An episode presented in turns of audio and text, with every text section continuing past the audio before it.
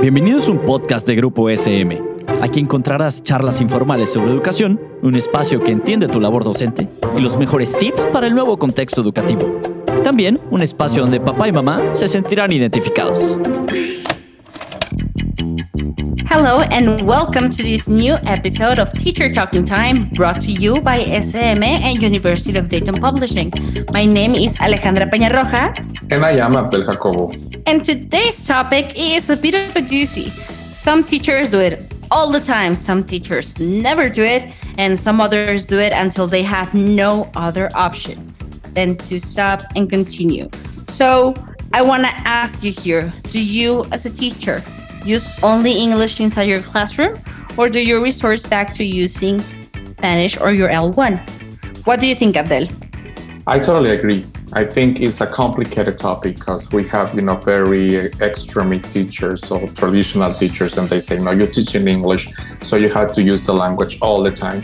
So in that way, you're going to expose your students into the language. And on the other hand, we have other teachers who said that uh, use English only when necessary or for clarification or probably to make a comparison between L1 and L2. But what is the correct answer? We're going to discuss about this in our next section. Okay, let's go to the first one. Let's get nerdy. Okay, basically, there's a lot of information out there, but I'm gonna be able to summarize it for you. Basically, it says that starting on the 1800s, that's when pronunciation started to be taught on on ELT. And how do we do this if we only speak L1, if we were only speaking our mother tongue or anything? So they started teaching pronunciation, and they said that you had to use only the language that you wanted to teach for your students to understand. Because basically what they wanted was for you to mimic the pronunciation. And i think that that applies to what we're looking at today.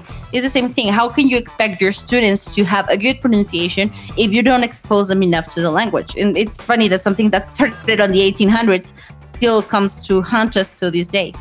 Many years later, like in 1961, uh, you know, some countries, especially from the Commonwealth, they start talking about TESL or TESOL right now, in which they discuss this uh, this topic about the proper way to teach English and the use of English. And they were expecting, especially because they just start having a lot of immigrants in their countries.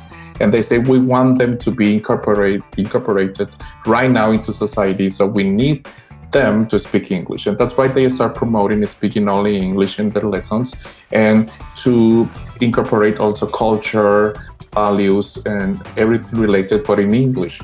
So it became a taboo since then to start using Spanish in classes for TESOL or TESL lessons.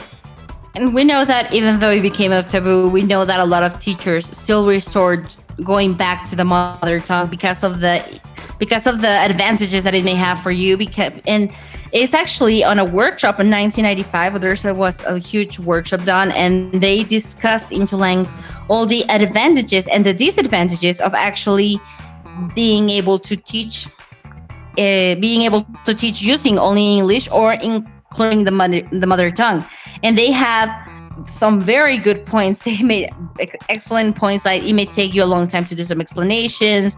It's gonna take you longer to cover the syllabus. Uh, students are students may not be so motivated, but it also has a lot of. They also had a lot of good points. They said that students. It motivates students who want to learn. It develops the students' confidence in the language. So, going back to going back to what we were looking at a little bit of history, as you can see, Abdel, this is not new. This is something that has been going on for a very, very long time.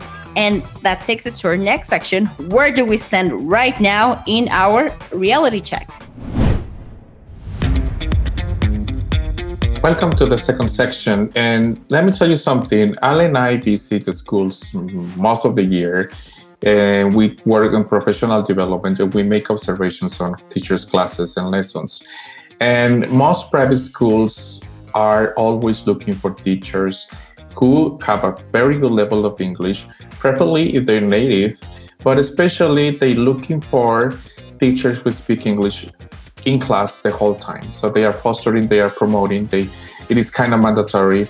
And they have this program in which, since they get the kid into the school, they speak English all the time. And I mean, this is good because they have a program, they have an objective. But uh, if you look back at the students who are, you know, coming from a different school or from a government school and they get into this program, then gets complicated because they don't understand.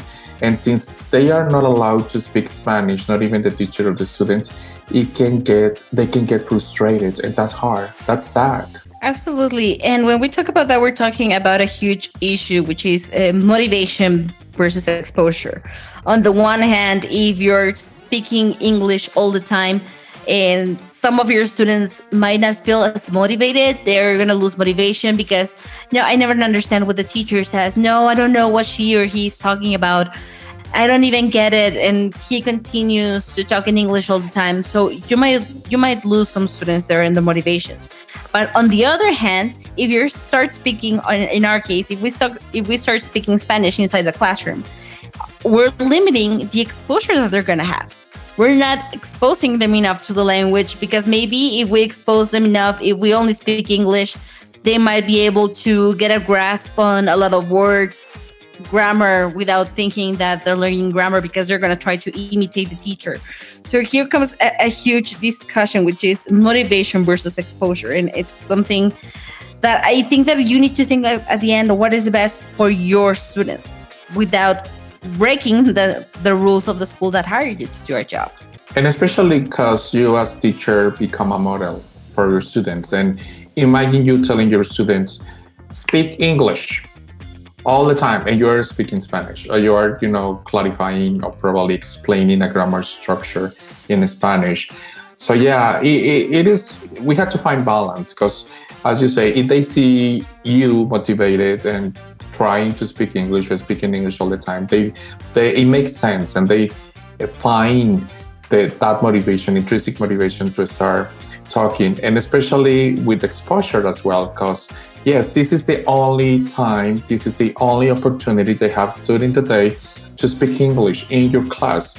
So yeah, try to find the balance and use it when it's only only necessary, but try to expose your students to the language as much as you can because this is the only opportunity they have in the whole day. Yes, and there's a and that's a very good point. But the thing is that again, we need to look at certain situations and certain objectives that we may have because there are certain times and there are actually there are some studies about this uh, by uh, there's this girl her name is Jayne Moon and she did studies and it turns out that she noticed that there are a lot of situations where any where it is okay to use L1 in the classroom.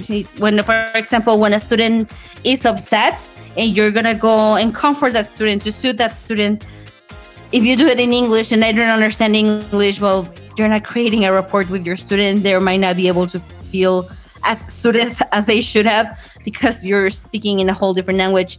And maybe maybe if you want to introduce a new game which has complicated rules because in there we go to uh, to one of the points where that a lot of teachers make well if it's going to take me 30 minutes to explain a word in english or it's going to take me one second to explain to them in spanish what am i going to do? Throw my whole planning to the trash because i'm going to go back because i'm going to go back and focus on this word. And one of my college teacher made an experiment with us in this because I was like, no, you need to speak English 100% of the time. And my and my teacher was like, okay, perfect. Teach us the meaning of awareness to beginner students using only English because it's there on the book. I had such a hard time doing that.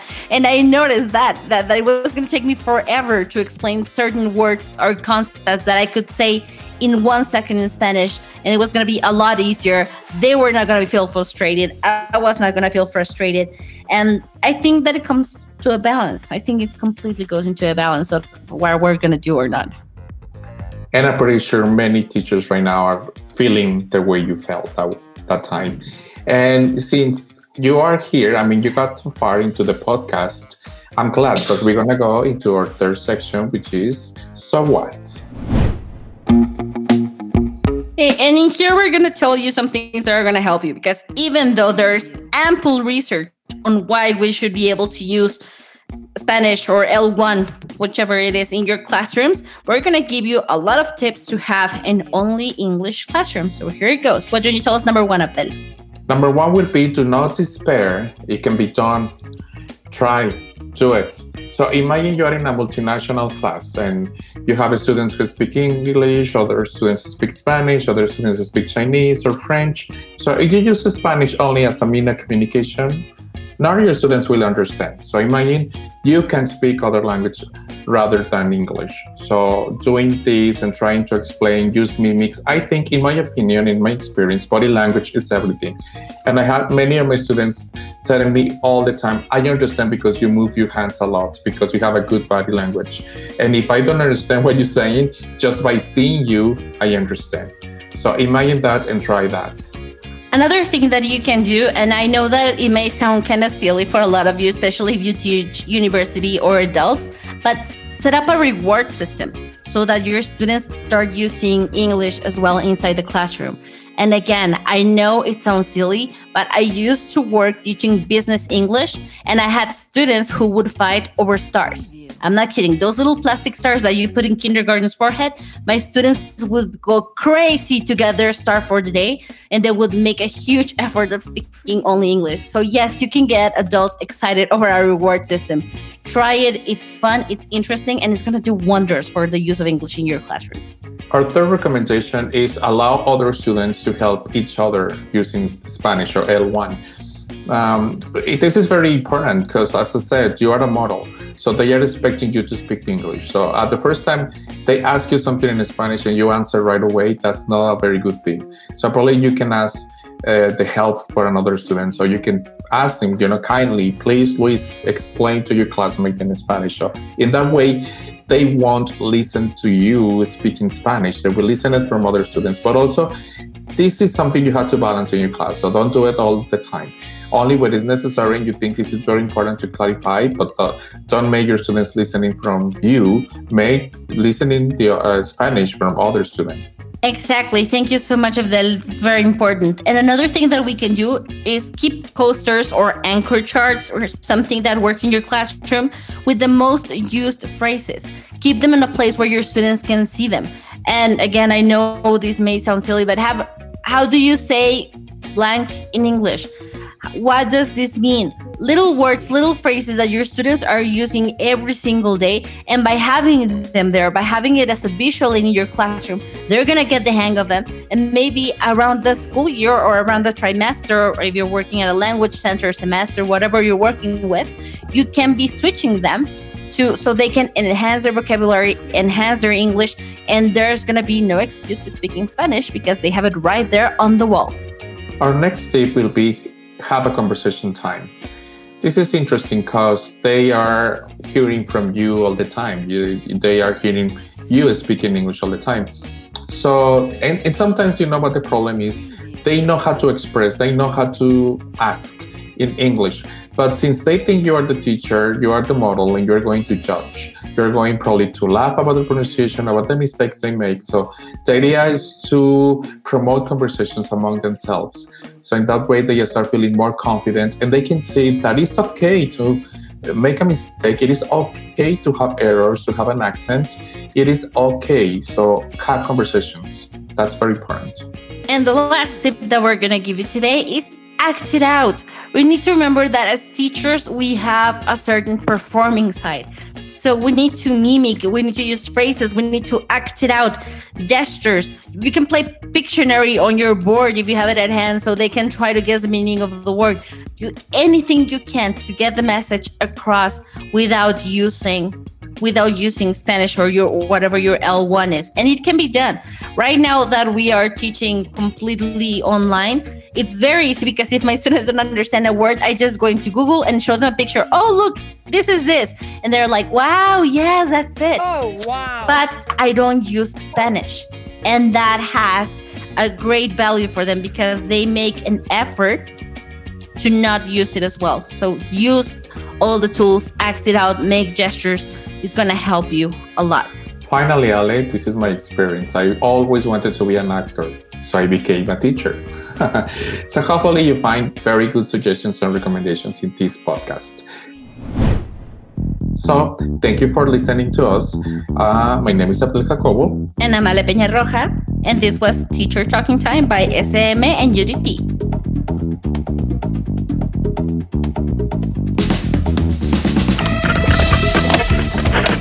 Esto fue un podcast producido por Grupo SM. No olvides suscribirte al podcast para que no te pierdas ninguno de los episodios. Síguenos en nuestras redes sociales y nos vemos la siguiente semana.